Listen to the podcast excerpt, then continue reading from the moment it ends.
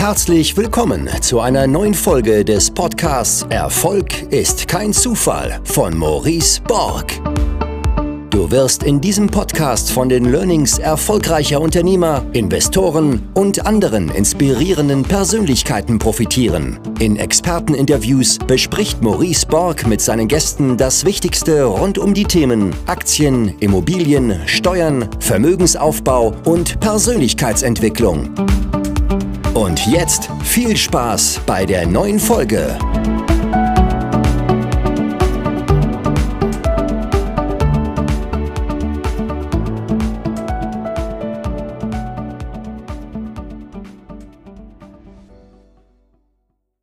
So, Servus Lars, grüß dich. Hallo Maurice, grüße dich. Hi. Ja, schön, dass du dir Zeit nimmst heute. Ich habe im Vorfeld einige Fragen eingesammelt. Ja, Haare sehen schick aus. Ja, eigentlich, eigentlich nicht, aber macht nichts. eigentlich nicht. Ähm, ja, ich habe einen Satz von dir auf der Webseite gesehen, dass du seit 1995 jedes Jahr Gewinne an der Börse einfährst. Ähm, äh, gerade in. Äh, genau, 98 nehme ich an, ja. Aber okay, da habe ich mich vielleicht lange, verschaut. Lange, lange her spielt, spielt für die Aussage auch eigentlich keine Rolle, ob das jetzt 1998 oder 95 ist, ist wie du sagst, lange, lange mhm. her. Ähm, äh, da stellt sich äh, mir insbesondere und bestimmt auch dem einen oder anderen schon die Frage, wie, wie funktioniert das? Wie bist du da hingekommen, ähm, als Investor oder als Trader auch ähm, derartige Leistungen zu ver verbringen? Ähm, mein Depot ist dieses Jahr um 120.000 runtergegangen. ja, also ähm, dementsprechend vielleicht mal die offene Frage an dich. Was, äh, ja, wie, wie bist du da hingekommen, ja? Also der, der ganz große Unterschied der ähm, darauf, wo sich das bezieht, ist ja äh, im Trading, im Handel profitabel. In meinem langfristigen Portfolio habe ich natürlich auch Jahre ähm, in denen die Performance negativ sein kann. Und natürlich bin ich im langfristigen Portfolio jetzt auch runter, ganz klar. Ähm, aber die Notwendigkeit, profitabel zu handeln, hallo Le Lela, die bestand, äh, die bestand ja einfach deshalb, weil ich damit ja meinen Lebensunterhalt verdient habe. Und für, ich sage mal, für, ich weiß, die Aussage klingt einigermaßen spektakulär, ist aber für professionelle Trader ja letztlich eine Grundvoraussetzung ja, du, du kannst ja nicht im, äh, ich meine, was muss alles passieren, damit du im Trading über ein ganzes Jahr hinweg dann nicht profitabel bist? Das würde ja bedeuten, deine Rechnungen laufen weiter und so weiter und deine, was auch immer, deine Lebenshaltungskosten und du hattest leider dem nichts entgegenzusetzen. Also für einen Privatanleger ist es vollkommen in Ordnung, insbesondere auch für, ein, für einen Investorenansatz, wenn er mal Jahre hat, vielleicht sogar, ich möchte ja niemandem Angst machen, aber in denen vielleicht die Rendite unter dem Strich nicht positiv ist. Aber im aktiven Handel musst du natürlich den, einen ganz anderen Anspruch haben. Und daher rührt das. Und ich habe ja dann 15 Jahre lang ausschließlich nur Trading gemacht. Und in dem war ich dann natürlich auch profitabel. Da kannst du ja von beiden Seiten äh, äh, das Spiel betreiben, also sowohl, sowohl Long als auch Short ich finde, es klang irgendwie gut und letztlich ist es ja auch eine Form von, von Marketing. Aber man muss hier diese beiden Disziplinen ganz klar voneinander unterscheiden. Ja, da kam übrigens auch ein Fra eine Frage in die, in, in, die Richtung jetzt im Vorfeld, Thema spektakuläre, äh, spektakuläre Aussage. Ähm, da hat jemand gefragt, warum ähm, du ähm, ich sag mal, in, deiner, in deinen Videos, äh, bei YouTube ist es ja auch sehr erfolgreich, ich glaube fast 150.000 Abonnenten, warum du äh, sehr, wie hat er es gesagt, ich weiß gar nicht mehr, sehr, sehr überspitzte Titel verwendest. Äh, ähm Clickbait. Clickbait ist aber eigentlich, wenn man einen anderen Titel verwendet als der als dann der Inhalt ähm, wiedergibt. Das finde ich nicht. Wir haben es einfach ausprobiert. Ich möchte, wenn ich etwas mache, das so gut wie möglich machen. Das sage ich ganz offen. Ja, wenn ich mich in irgendeiner Art und Weise nach draußen wende, dann hat das ja äh, die Absicht, dass ich mir möglichst viel Resonanz wünsche. Und wir haben es hin und wieder mal mit Titeln verwendet, die letztlich so wie bei einem Fachbuch einfach nur eine Inhaltsangabe machen. Und das funktioniert nicht. Das ist die einfache Aussage. Wenn ich äh, drüber schreiben würde, DAX-Analyse vom 12.06.2022, dann würde sich das nicht einmal die Hälfte anschauen. Ich würde die Gegenfrage stellen, who cares? Wenn mir der Inhalt gefällt, warum zum Teufel bekomme ich denn, äh, und da bin ich auch nicht äh, so der Iceman, den man sein sollte, wenn man vielleicht aus dem Norden kommt. Warum muss man sich denn dauernd an diesem Titel aufhalten? Jetzt könnten wir psychologisch werden. Warum? Weil, und das ist im Übrigen etwas, was man äh, im amerikanischen Raum kaum findet, weil der Gedanke ist, der macht das, damit er viele Klicks bekommt und mit diesen Klicks verdient er dann Geld und eigentlich will ich das nicht. Der sagt ja, das ist kostenloser Inhalt. So, jetzt wollen wir aber nicht zu tief einsteigen. Also, wenn einem der Inhalt nicht gefällt, dann ist es für mich vollkommen in Ordnung, wenn man sagt, ich suche mir einen anderen YouTuber meiner Wahl. Aber äh, ja, das ist die klare Aussage. Es klicken mehr Leute, wenn der Titel spektakulär ist. Ist dir vielleicht auch schon mal aufgefallen hin und wieder? Ja, ja. Nee, ähm, äh, deswegen, deswegen wollte ich auch die Frage mal mit, mit, mit hier aufnehmen, weil ähm, äh, zwischen den Zeilen äh, lese ich da immer so ein bisschen draus, dass das so negativ sei. Ja, aber wie du eben sagst, äh, ist ein Mittel zum Zweck. Es funktioniert schlichtweg besser. Und wenn man das AB testet, äh, wie du gerade sagst, äh, mit einem sehr nüchternen Titel versus dem, mit einem nüchternen Bild versus diesem Bild, äh, es funktioniert schlichtweg besser. Und wenn du, wenn du Arbeit in, in, in Inhalte oder jeder andere auch in Inhalte investiert, hier viel bei Instagram, bei ähm, bei YouTube, bei was auch immer, dann willst du ja schlichtweg, dass es ja gesehen wird. Und äh, ähm, da ist es ja, äh, da ist es ja auch, da ist auch jedes, was heißt jedes Mittel, aber das ist ja kein, kein, kein, kein dramatisches Mittel. Aber ich glaube, oft fehlt dafür einfach äh, das Verständnis, sich mal in die andere Situation hineinzuversetzen. Und äh, du hast ja schon die psychologischen Aspekte angesprochen. Da kamen auch einige Fragen in die Richtung, ähm, ja, wie trennst du Emotionen, gerade ich glaube auch im Trading, sehr wichtiger Punkt, aber auch als Langfristinvestor, wie trennst du, ich sag mal, deine emotionale Seite immer wieder ähm, von deinen Entscheidungen? Wie ist es dir da über die Jahre immer besser wahrscheinlich auch gelungen? Also es ist natürlich ein, ein Lernprozess, wobei ich finde, dass man auch da in der einen Disziplin es viel einfacher haben kann, indem man sich klar macht, in meinem langfristigen Portfolio, was ist mein Ziel? Und wenn mein Ziel ist, die Sachen fünf oder sieben oder zehn Jahre zu behalten, also zumindest mal gar keine Verkaufsabsicht hat, dann ist es doch die Strecke dahin, dass man sich selber konditioniert und sagt, egal was passiert, wenn die Aktien jetzt 30 Prozent innerhalb von zwei Tagen steigen, dann würde ich nicht verkaufen. Ich bin ja langfristig drin. Also warum mache ich mir Sorgen, wenn sie jetzt 15 Prozent fallen in sechs Monaten? Ich will ja sowieso nicht verkaufen. Noch besser wäre es natürlich, wenn ich dann in der Disziplin das schaffe zu sagen, naja, wie viele Krisen in der Vergangenheit waren denn eigentlich Kaufgelegenheiten? Und dann zählt man mal kurz durch und sagt, na, das dürften dann wohl alle gewesen sein. Und wenn man dann in so einer, und eine Krise fühlt sich immer neu an. Ich habe gerade einen Text geschrieben, wo ich nochmal die äh, versucht habe wiederzugeben, wie sich 2008 angefühlt hat, Finanzkrise. Jeder, der dabei war, der wird sich erinnern, das fühlte sich an wie Ende des Finanzmarktes. Also da, da tut sich gar nichts mehr. Wenn die Banken jetzt schon nicht mehr miteinander arbeiten, dann bricht die Wirtschaft zusammen. Ist ja auch für kurze Zeit so geschehen. Also, oder wenn ich äh, Dotcom-Blase im Jahr 2000, also jetzt kram ich schon in der, in der ganz tiefen äh, Geschichte oder in der ganz tiefen Kiste, man muss man sich vorstellen, da sind Unternehmen an den Markt gekommen, so wie jetzt vor dem, ähm, ja, sage ich mal, vor dem Bärenmarkt der letzten sechs Monate auch. Aber die sind nicht gefallen in den folgenden zwölf Monaten, sondern die Hälfte von denen ist innerhalb von zwei Jahren wieder vom Markt verschwunden, implodiert. Also insolvent gewesen. Das fühlte sich nochmal ganz anders an. Und dass wir jetzt den Eindruck haben, naja, diese Krise ist schon was Besonderes. Wir haben stark steigende Zinsen. Ähm, wir haben äh, eine Inflation, von der wir nicht wissen, wie lange sie anhält. Die Krise ist jetzt irgendwie noch krisenhafter als alle anderen.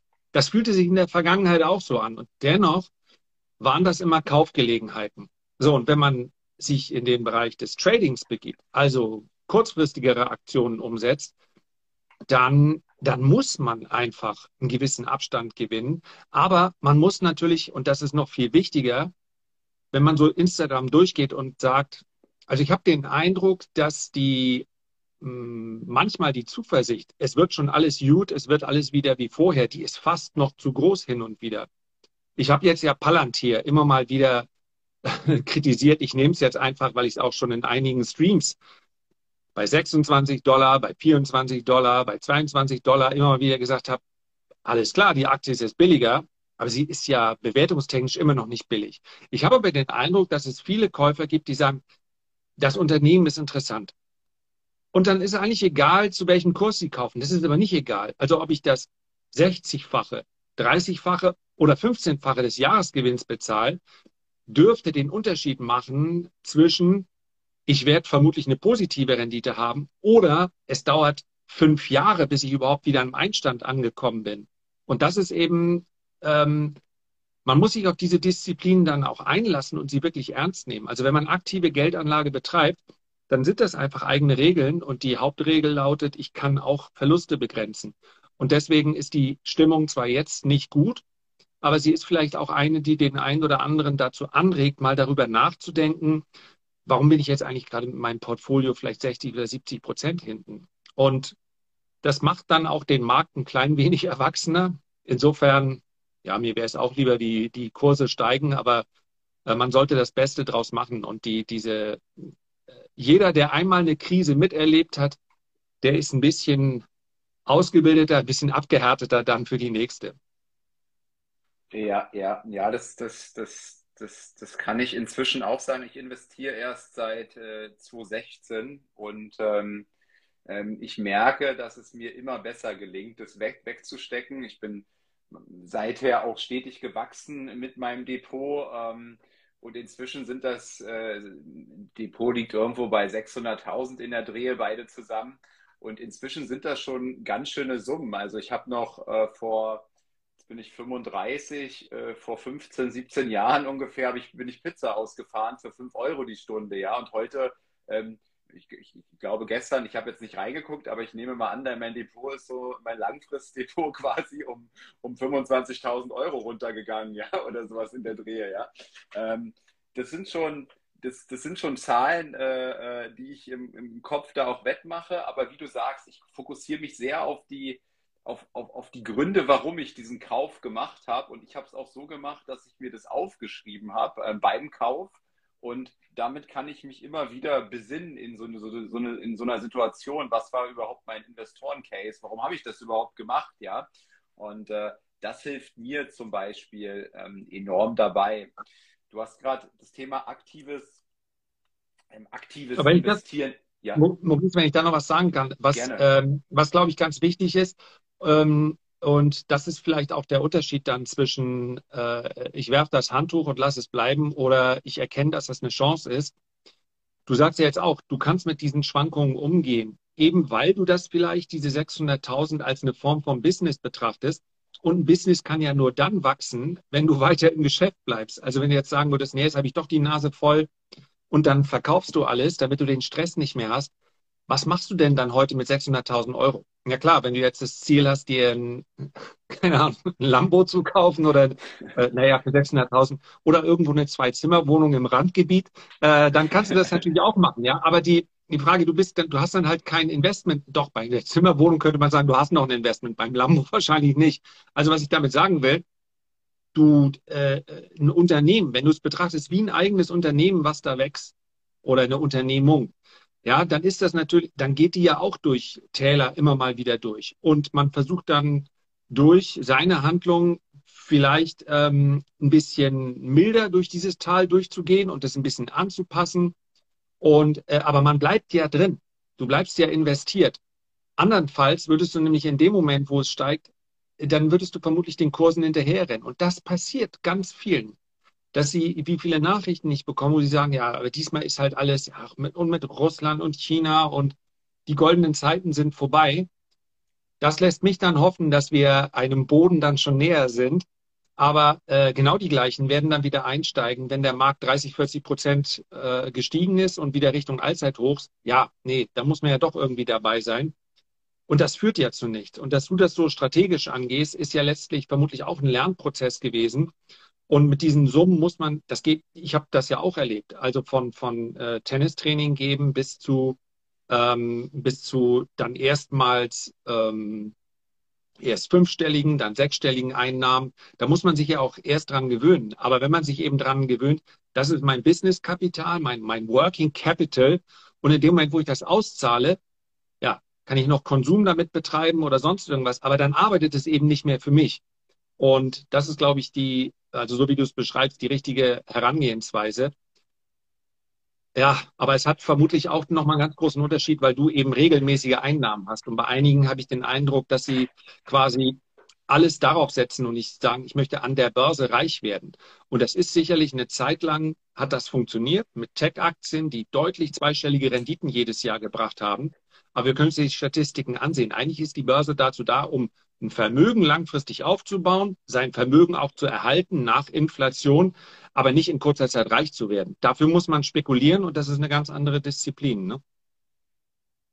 Und äh, du hast ja auch das, das, das aktive äh, Investieren gerade angesprochen. Ich habe gerade auch nochmal das Buch äh, rausgeholt gehabt von äh, Peter Lynch. Ähm, was denkst du, sind die Voraussetzungen, äh, die Fähigkeiten, die ich mitbringen muss und auch die Zeit, die ich mitbringen muss, um aktiver Investor zu sein? Äh, je nach Disziplin würde ich sagen. Also die, ähm, wenn du davon leben möchtest, dann ist wahrscheinlich, sofern du nicht eine ganze Menge Vermögen mitbringst, ähm, das äh, Daytrading notwendig. Ja, also wenn du mit relativ kleinem Kapital musst du dann natürlich auch ziemlich viel Rendite erwirtschaften, aber die Disziplin erfordert auch den größten Aufwand und die größte Lernbereitschaft. Da sprechen wir eher von Jahren als von Monaten. Also ich, ich vergleiche es ganz gerne, äh, wenn wir uns das anschauen. Es ist, jeder kann letztlich einen äh, Flugschein machen, aber muss doch eine ganze Menge lernen, also über Thermik und so weiter und so fort. Und das würde ich sagen, das kommt, das ist nicht ein Studium, Trading, aber es ist durchaus eine, eine Ausbildung, die man sich gönnen muss. Und die, die ist eben nicht in zwei oder drei Monaten zu schaffen. Und wenn man den aber da muss man eben auch Bock haben, den ganzen Tag vor Monitoren zu sitzen. Ja, das würde ich ja nicht mit der Absicht machen, möglichst schnell Geld zu verdienen oder möglichst einfach Geld zu verdienen. Das ist es nämlich nicht, sondern es kostet ziemlich viel Zeit. Man, äh, wenn man krank ist, verdient man nichts und wenn man keine Lust hat, muss man trotzdem arbeiten. Also bestenfalls bringt man Leidenschaft dafür mit. Und da würde ich sagen, äh, alles andere ist dann quasi gestaffelt. Also wenn du Swing Trading machst, du hältst deine Positionen über einige hm, Tage oder Wochen oder Monaten, dann kannst du das natürlich auch nebenher machen. Aber auch da brauchst du dann ein eigenes Regelwerk und musst dich damit vorher beschäftigen. Und äh, Foren durchzugehen oder bei den Wall Street Bets mit drin zu sein, ich will das gar nicht. Das gibt dir sicherlich ein Gefühl dafür, wie die Stimmung aktuell ist. Aber das ersetzt natürlich nicht ein eigenes Regelwerk. War das deine Frage? Ich überlege gerade. Und ähm, naja, und, und wenn ich auf, auf das alles keinen Bock habe, also wenn ich, sage ich mal, ganz langfristig gehen will, ist dein Rat auch aller Gerd Kommer Weltportfolio oder was ist dann dein Rat? ETF? Also die, die, die Pflichtübung für alle, auch die, die keinen Bock haben, äh, sollte sein, zumindest, zumindest ETFs. Das kann man einfach, ich kann mir die Anlageklasse Aktie anschauen. Und dann sehe ich die Rendite, ich sehe die Flexibilität, also sprich, ich kann anfangen, theoretisch als sehr junger Mensch in der Ausbildung mein erstes Ei. Beim Taschengeld, dann können es auch gleich die Eltern machen. Ist aber auch eine gute Idee. Aber ich kann mit 10 oder 20 oder 30 Euro im Monat, die ich immer irgendwie abknapsen kann, kann ich in mein ETF-Portfolio sparen und das war's. Wenn ich ansonsten keinen Bock auf Börse oder auf Wirtschaft oder auf Aktien habe, vollstes Verständnis. Das ist bei mir so, wenn Baumarktwerbung kommt, ja, gehen sofort die Schotten dicht, weil ich weiß, egal was da verkauft wird, ich Glühbirnen kriege ich rein und raus, alles andere, zwei linke Hände, macht bei uns meine Frau weg. Aber äh, der, bei der Börse ist diese Pflichtübung äh, ETF einfach eine Notwendigkeit. Ich kann nicht mit 30 Euro anfangen, Immobilien zu besparen.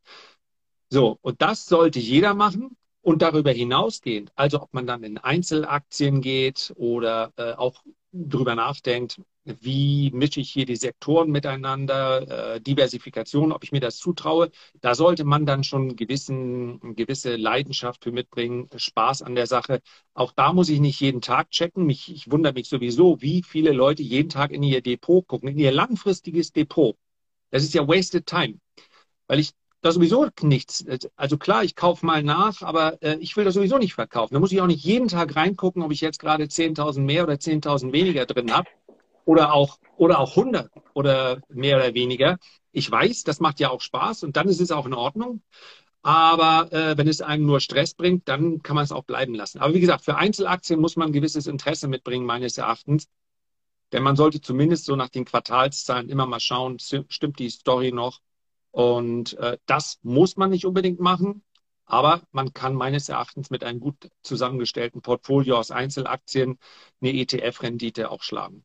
Nicht mhm. doppelt oder dreifach so viel, ETFs bringen im Durchschnitt, je nachdem, wo ich investiert bin, ähm, zwischen 5,5 und 7 Prozent. Ja, äh, kommt auch darauf an, welchen Zeitraum ich da betrachte. Ich glaube, mit Einzelaktien äh, kann man drei, vier Prozent mehr noch erzielen. Aber wie gesagt, dafür muss man dann auch ein bisschen äh, Lust haben drauf. Du hast auch auf deiner Seite ähm, geschrieben, dass mehr als 90 Prozent der Deutschen machen eklat eklatante Fehler, ähm, wenn es um, um, ihr eigenes Geld geht. Welche, welche sind die drei wichtigsten oder größten Fehler, die du immer wieder feststellst? Also die, die 90 Prozent beziehen sich auf ähm, beziehen sich auf das Verhalten in Krisen. Ansonsten bin ich gar nicht so kritisch. Ich finde die, äh, ich finde es durchaus bemerkenswert, dass scheinbar die Quote der Aktionäre durch diese Krise hindurch einigermaßen konstant bleibt. Das liegt meines Erachtens daran, dass viele jüngere Anleger in den letzten zwei, drei Jahren äh, dazugestoßen sind. Und auf der einen Seite haben die natürlich noch sehr viel mehr Anlagezeitraum. Auf der anderen Seite glaube ich, dass sie sich auch so sehr mit der Materie beschäftigt haben, dass sie wissen, es ist ziemlich äh, sinnlos, jetzt bei fallenden Kursen wieder auszusteigen und dann in der nächsten, im nächsten Aufwärtstrend wieder reinzugehen. Also ich glaube, die haben auch Lust, sich mit der Materie zu beschäftigen. Das ist gut. Ähm, die 90 Prozent bezieht sich darauf, dass am Ende, ich weiß nicht, ob das schon ist, aber wahrscheinlich nicht, in dem Moment, wo es sich wirklich anfühlt wie, das war's, mit Börse kannst du nichts mehr verdienen, dann sind doch sehr viele Privatanleger, die dann doch entnervt verkaufen. Also dann, wenn die, gerade dann, wenn du kurz davor bist, so am Horizont, die ersten äh, hellen Strahlen wieder zu sehen, also wenn, wenn alles am schwärzesten erscheint, genau dann eben zu verkaufen. Das kann ich so einfach behaupten, wobei die 90 Prozent könnten in der Realität auch 85 Prozent sein oder 82 oder 91, ja. Ähm, weil sonst solche Crash-Bewegungen, also diese sich verstärkenden Abwärtsbewegungen, die würden ja nicht entstehen, wenn ein Großteil der Marktteilnehmer äh, in ihrem Verhalten rational bliebe. Und das ist genau das Problem. Man kann das immer erst im Nachhinein messen anhand von Umfragen, aber man hat es zum Beispiel bei der Finanzkrise gesehen, dass sich äh, die für kurze Zeit die Anzahl der Aktionäre in Deutschland beinahe halbiert hat. Wir kamen eh schon von einem ne-, sehr, sehr niedrigen Niveau und wir waren dann, wie gesagt, nach Umfrage, es muss ja keiner hier wie beim Zensus Rede und Antwort stehen, äh, äh, hatten wir vermutlich nochmal so vier oder fünf Prozent der Deutschen, die noch in Aktien drin waren. Alle anderen haben entnervt das Handtuch ge äh, geschmissen und sind dann vermutlich vier, fünf Jahre später wieder zurückgekommen, weil sie gesagt haben, oh, an der Börse kann es ja doch aufwärts gehen. Also das ist, das ist der, der Fehler, der ist so dominant, dass ich ihn mal als Einzelnen äh, stehen lassen würde einfach sich so zyklisch zu verhalten. Das ist das, ist das Allergefährlichste. Aktuell schon Zahlen, die das wieder zeigen, dass sich äh, sehr viele äh, zurückziehen? Nee, hab, also hm, habe ich zumindest nichts gesehen, wenn ich mir das anschaue. Die, ich glaube, vielleicht wäre das anders, wenn wir jetzt einen Bärenmarkt über zwei, drei Jahre hinweg erleben würden. Aber bisher habe ich den, die Stimmung wird schlechter. Man, man merkt das im Zeitraffer, finde ich, bei Bitcoin und Co. Also äh, ganz lange, wenn du da irgendwas Kritisches gesagt hast, dann, dann gab es eine, eine ganze Horde von vermutlich eher jungen Anlegern, die dir gesagt haben, wie dumm du bist, dass du die ganze Materie überhaupt nicht verstanden hast, weil du bist so dumm, Alter. ähm, aber, also das hat sich total geändert, finde ich. Also wenn du jetzt schreibst, ich bin langfristig in Bitcoin investiert und ähm, äh, ich kann mir durchaus vorstellen, dass das Konzept aufgeht, dann kommen die doch sehr viele Skeptiker, die sagen, hallo, ist doch, das siehst du doch, das ist nichts wert, das sind nur digitale Werte, da steckt nichts dahinter. Also da hat sich die Stimmung eigentlich schon ganz schön gedreht. Und das könnte natürlich im Aktienmarkt auch noch passieren. Aber ich bin guter Hoffnung, dass viele, weißt du, wir haben halt auch in der letzten Krise war all diese sozialen Medien, über die ich auch manchmal schimpfe, aber die bieten natürlich auch den Vorteil, dass wenn du Lust hast, dass du dir Informationen einholen kannst, dass du, ähm, dass du einfach auch ein bisschen ausgebildeter oder ein bisschen gebildeter an die Sache herangehst. Von daher bleibe ich optimistisch, dass diesmal die Deutschen durch die Krise hindurch investiert bleiben und insofern dann auch vom nächsten Aufschwung Schwung, äh, profitieren. Und investierst du jetzt oder spekulierst du jetzt mit Bitcoin? Mhm. Also ich habe meine langfristigen Positionen, ah, wobei ich muss, ähm, also ich kann es ganz konkret sagen. Ich habe ein Portfolio, das ist das äh, deutlich größere, mittlerweile eine ganze Ecke kleiner wieder. Da habe ich etwa hälftig Bitcoin und Ethereum. Ähm, da habe ich äh, meinen Einstand rausgenommen und habe einen Gewinn darüber hinaus erzielt, weil ich ein, mein Kursziel für Ethereum war oder mein Ziel für ein Drittel des Verkaufes lag bei 4000 Dollar. Bei Ethereum, das wurde erreicht, daher habe ich da ein Drittel verkauft. Bei Bitcoin lag es, wenn wir psychologisch einmal so in diesen sechsstelligen Bereich gehen. Da habe ich also nicht verkauft aber dann immerhin so viel verkauft, dass das ganze Abenteuer für mich unter dem Strich einen Gewinn ergibt. Aber ich bin da nach wie vor äh, investiert. Da kaufe ich auch nicht zu. Ich habe mich einmal für einen Anteil entschieden und äh, halte den weiter. Und dann habe ich ein deutlich kleineres Portfolio aus Altcoins. Und das ist richtig unter Druck. Und da habe ich äh, zum ersten Mal, ähm, ja, wann war es? Vor zwei, drei Tagen hatten wir doch mal diesen totale Ausverkaufsstimmung. Wir haben uns von den, von den Kursen nicht weit erholt. Da habe ich zum ersten Mal für überschaubare Beträge ähm, zwei, drei Positionen nachgekauft. Ansonsten macht das nicht allzu viel Spaß. Ich halte es da genauso, wie ich es gerade eben gesagt habe, beim langfristigen Portfolio.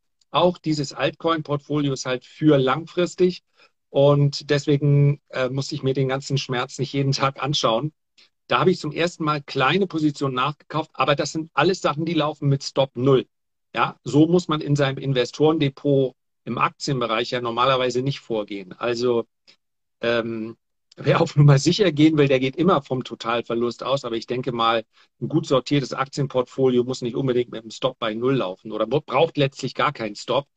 Aber bei den Altcoins ist das was anderes. Und ansonsten reagiere ich da auf Charttechnik.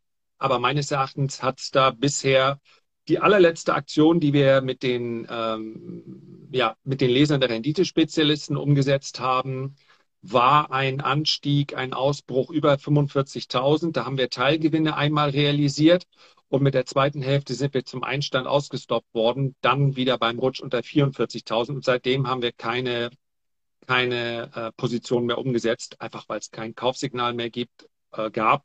Und ich dort ähm, privat habe ich dann auch Shorts hin und wieder gehandelt. Das ist mir allerdings für Leser zu riskant, weil ich ja diese Shorts per Zertifikat umgesetzt habe. Und da bist du einfach für, für zwei Tage ja komplett gefangen. Ja? Also Bitcoin handelt ja, wie wir wissen, ähm, 24-7. Und wenn du dann am Samstag, Sonntag kannst du eben übel überrascht werden. Das Risiko nehme ich privat hin und wieder, aber das möchte ich äh, Lesern nicht zumuten. Also keine Long-Position oder keine neuen Positionen hier eröffnet. Das war ja bisher sehr abwärtsgerichtet. Das kann man nicht sagen. Ne? Ähm, Machst du denn was in Bitcoin? Ich nicht, nee, ähm, weil ich's, äh, äh, ich, ich verstehe es nicht. Ähm, ähm, und deswegen äh, investiere ich da nicht oder spekuliere ja, nicht. Sehr gut. Ich verstehe nicht, woher der, äh, der, der Wert da kommen soll, außer auf, auf Basis guck, der guck mal, Jürgen, den, guck mal, hast du den, den Kommentar eben gesehen? Sowas brauchst du noch mehr. Mr. Tinker, Bitcoin ist wertlos, kein innerer Wert bei steigenden Zinsen und Inflation gegen äh, Gen Zero. Davon brauchen wir mehr, von solchen ähm, von solchen Posts einfach. Und die Stimmung geht in die Richtung. Kann natürlich auch noch mal ein paar tausend Dollar tiefer gehen, aber das ist genau das, was man, äh, was man eigentlich haben will. Äh, dann mehr und mehr Überzeugung, dass etwas wertlos ist. Und ähm, du kriegst ja wahrscheinlich zig, zig Nachrichten ähm, bei Instagram und auf allen, auf, äh, in sämtlichen Kanälen auch wie empfindest du denn gerade die, die, die Stimmung? Also glaubst du, die Leute sind jetzt schon so verzweifelt, ähm, dass, dass wir langsam den Boden erreicht haben oder geht da noch mehr Verzweiflung? Ähm, ich denke, da geht auch noch mehr Verzweiflung, weil wir, ja, es, es ist schwer zu sagen. Also die, die Stimmung ist diesmal ganz anders.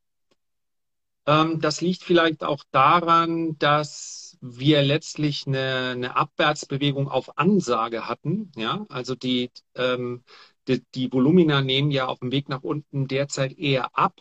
Ja, also viele haben vielleicht auch verkauft, haben vielleicht auch wirklich einen Stop gesetzt. Und diejenigen, die das nicht getan haben, meinen wirklich oder haben, ich mache es mal erstmal wertfrei, äh, denken wirklich, es sei sinnvoll, Tech-Werte auf dem Weg nach unten äh, immer weiter nachzukaufen. Also wenn ich natürlich, ähm, wenn ich mir zum Beispiel anschaue, die, die ganz viele Kommentare kamen immer zu Pay, weiß nicht, ob das am P liegt, aber PayPal, Palantir, kann man überhaupt nicht miteinander vergleichen. Die einen verdienen viel Geld, die anderen verdienen überhaupt kein Geld.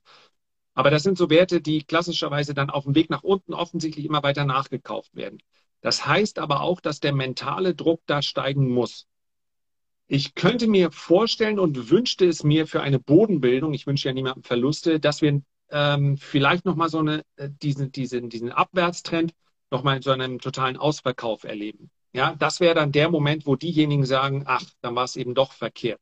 Wobei diejenigen jetzt immer eine undifferenzierte Masse sind. Aber dass eine Korrektur einfach irgendwo an einem Stichtag X endet, ohne dass eine Menge Privatanleger gelitten haben, das kann passieren.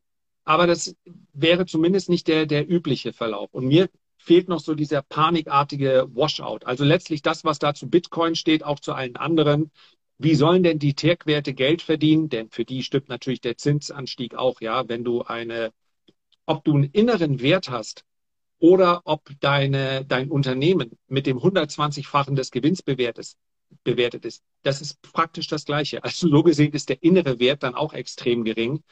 Und ähm, da ist zumindest noch so eine Restüberzeugung, dass wir eine V-förmige Erholung sehen. Und ähm, ja, wie John zu Recht sagt, das war gestern ausverkauft. Sowas ist auch typisch, führt dann zu einer Gegenbewegung. Wir sehen aber auch, wie schwach die schon wieder ausfällt. Also ähm, wir sind dem Boden näher als vor einigen Monaten. Letztlich haben wir aber anders als in vergangenen Krisen diesmal ja nicht mehr das Problem der allgemein hohen Bewertung, sondern wir haben das Problem, dass aus, der, aus zwölf Jahre Fed Put, also dem Gefühl, wenn es kracht an der Börse, dann steht die Fed bereit, mit ihrer ultralockeren Geldpolitik zu unterstützen. Daran muss sich der Markt erst gewinnen, dass, gewöhnen, dass er jetzt auf sich selbst gestellt ist. Denn die Notenbanken haben überhaupt kein Interesse, dem Markt hier Vertrauen zuzusprechen. Im Gegenteil. Und das ist eine Unsicherheit, und dazu noch das Wissen, dass die Notenbanken praktisch gar nichts ändern können an der aktuellen Situation. Das ist eine Unsicherheit, mit der wir vermutlich noch einige Tage, Wochen oder Monate zu tun haben. Aber es kann in drei Wochen alles anders aussehen. Wenn sich die, das Problem der Pandemie in China auflöst, ähm, dann haben wir sofort einen ganz inflationären Faktor weniger. Das kann sehr, sehr schnell gehen. Zweifellos. Aber ähm, noch ist der Abwärtstrend äh, intakt war das ja so in der, äh, in der, in dem Corona-Crash, ähm, da ging ja die Erholung relativ schnell. Also es ging irgendwie, äh, ich weiß gar nicht, was das war, so Januar, Februar, März und dann war irgendwie März äh, die, die, der, der Boden erreicht, ja, und dann irgendwie April, äh, Mai, Juni und dann waren wir schon wieder gefühlt äh, ähm, ähm, auf, auf demselben Niveau. Das heißt, um da irgendwie äh, gut einzusteigen, äh, musstest du ja zumindest ordentlich Cash haben. Ähm, äh, das, das ist ja in anderen, in anderen Krisen, die dann über, ähm, über Jahre hinweg erstmal so laufen, wo dir deutlich mehr Zeit bleibt, ähm, anders gewesen, ne? wo du einfach sagen kannst, okay, ähm, ich diszipliniere, mich einfach und jeden Monat kommt, kommt, kommt mein Einkommen und ich investiere einfach äh, fortwährend. Wie, wie, wie, wie machst du das? Hast du jetzt, wenn du ähm, also ich höre so ein bisschen raus, dass du ja glaubst, auch ein ganz gutes Gespür dann zu haben über deine Erfahrung jetzt, wann eben eventuell auch so ein Boden erreicht ist. Ähm, hast du jetzt in so Phasen, wo es jetzt schon deutlich nach unten gegangen ist, ähm, hast du da einen bewussten Geldpuffer und ähm, gehst du dann mit einem großen Betrag dann auch irgendwann jetzt rein? Also zuerst mal muss man sagen, dass diese V-förmigen Erholungen, wie wir sie zum Beispiel gesehen haben nach dem Corona-Crash, übrigens die stärkste ihrer Art, das hat es noch nie gegeben, dass der Markt so schnell wieder das vorherige Niveau erreicht hat. Noch nie, also noch nie heißt, glaube ich, seit 1780, 1785 äh, gibt es Aufzeichnungen über die Börsennotierungen. Ähm, das hat es noch nie gegeben. Ähm, was anderes ist es, wenn man aus Bärenmärkten rauskommt typischerweise findet dann so eine Bodenbildung dann recht volatil statt. Also ganz anders. Nicht V-förmig, sondern erstmal kommt dann der, der Abverkauf, der Abwärtstrend zu einem Ende. Da gibt es eine Erholung, da gibt es nochmal ein neues Tief, aber nicht mit starken Anschlussverkäufen, dann eine Erholung. Also so etwas läuft dann über eine Zeit lang hinweg seitwärts bis dann entweder die Bewertungen so gering sind, dass die Anzahl der, der Käufer wieder steigt oder schlicht und einfach die Ermüdung der Verkäufer so groß ist, dass sie, dass sie einfach durch sind. Und dann reicht ein normales Kaufvolumen, um dann die Kurse wieder hochzuziehen. Und ich könnte mir vorstellen, dass wir so eine volatile Phase der Bodenbildung jetzt auch erleben. Und ich halte mich da an die technische Analyse. Einfach deshalb, weil ich ja nichts anderes habe als den Preis, um mich zu orientieren. Also nach der Stimmung, die ich so wahrnehme, das ist sicherlich, wie soll ich sagen, so ein, so ein, so ein Soft-Fact, der mitschwingt. Und da habe ich auch den ganz großen Vorteil, den ich auch versuche weiterzugeben, dass ich natürlich ganz viele Nachrichten erhalte. Ja, daraus kann ich schon auch ein bisschen ablesen, wieso die Stimmung ist. Aber äh, stimmungsbezogen aktiver Handel, das ja, starke Übertreibungen nach unten führen immer zu einer Gegenbewegung, aber das muss eben nicht das Ende des Bärenmarktes sein und ich setze Cash immer da ein, wo ich dann die Situation ähm, für, für angemessen halte. Das kann auch, aber nicht, das ist dann seltener, okay, jetzt steigt der Index, sondern das ist seltener, äh, eher dann in bestimmten Spezialsituationen. Ich, also ein Beispiel, ich kann mir vorstellen, dass Green Energy schon anzieht, bevor der Gesamtmarkt seinen Boden ausgebildet hat weil den Marktteilnehmern bewusst wird, hier fließt sowieso sehr, sehr viel Kapital rein. Und die können von daher dann auch ein gewisses Eigenleben entwickeln, wenn der allgemeine Verkaufsdruck nicht mehr so groß ist. Bei so einem Ausverkauf wie gestern, da sind ja selbst die Ölaktien unter Druck geraten, einfach weil Anleger Cash machen wollen, obwohl der Ölpreis selber sich kaum nach oben bewegt, äh, nach unten bewegt hat. Oder es sind Goldaktien gefallen, obwohl Gold das, der einzige Basiswert war, der einigermaßen fest erschien. Also an solchen Tagen wird dann einfach alles verkauft. Aber relative Stärke im Auge zu behalten, ist durchaus was, was Sinnvolles für den aktiven Anleger. Und das mache ich dann auch. Und deswegen ist es weniger eine große Summe, mit der ich dann in den Markt reingehe, sondern es sind eher Chancen, bei denen ich sage, okay, da passt jetzt das, das Chance-Risiko-Verhältnis und ich generiere automatisch Cash, wenn ich daneben liegen sollte, weil ich einfach Stop setze. Und die sind in so einer Marktphase nicht besonders weit entfernt. Also sprich, ähm, wenn ich jetzt in Gold eingestiegen wäre, dann, dann wäre der Stop nicht allzu weit entfernt.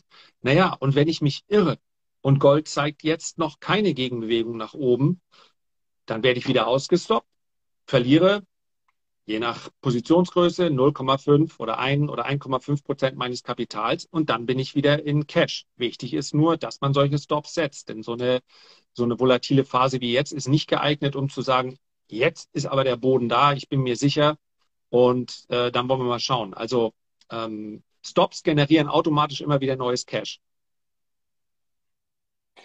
Und ähm, jetzt schaue ich nochmal, welche Fragen ich noch äh, dabei hatte. Ähm, der Henne Hey hat gefragt, was hältst du von einem Momentum-ETF? Habe ich mich nicht mit beschäftigt, weil ich diese Themen ETFs, ähm, ich, also die ETFs haben ja eigentlich den Vorteil gegenüber klassischen Fonds, dass sie günstiger sind und Sie nehmen den Faktor Mensch raus, weil Sie in der Regel Indizes nachbilden, Branchen nachbilden, Sektoren nachbilden. Da kann es natürlich in der Auswahl, also Global Clean Energy ETF, da sitzt natürlich dann die Fondsgesellschaft dahinter und sagt, die und die Werte, an denen orientieren wir uns. Meist sind es aber dann kleine ähm, Branchenindizes, die dann nachgebildet werden. Beim Momentum ETF könnte man das natürlich theoretisch auch, meines Erachtens gibt es keine Momentum äh, Indizes, zumindest keine, die wir verfolgen können. Das müsste ein interner äh, Index sein. Und das ist mir dann nicht transparent genug. Wenn da eine manuelle Beurteilung dessen vorgenommen wird, wie das Momentum ist, weil es gibt ja nicht das Momentum. Ja, jede Aktie hat ein eigenes, jeder Index hat ein eigenes Momentum.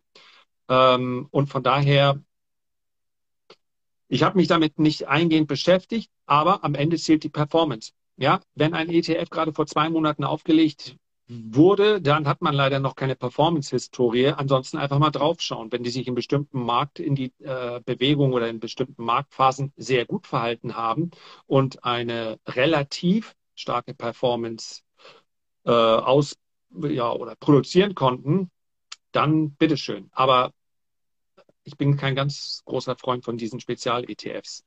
Mhm. Jetzt kam noch eine Frage, ähm, mal, ich sag mal, thematisch hier raus aus dem Thema.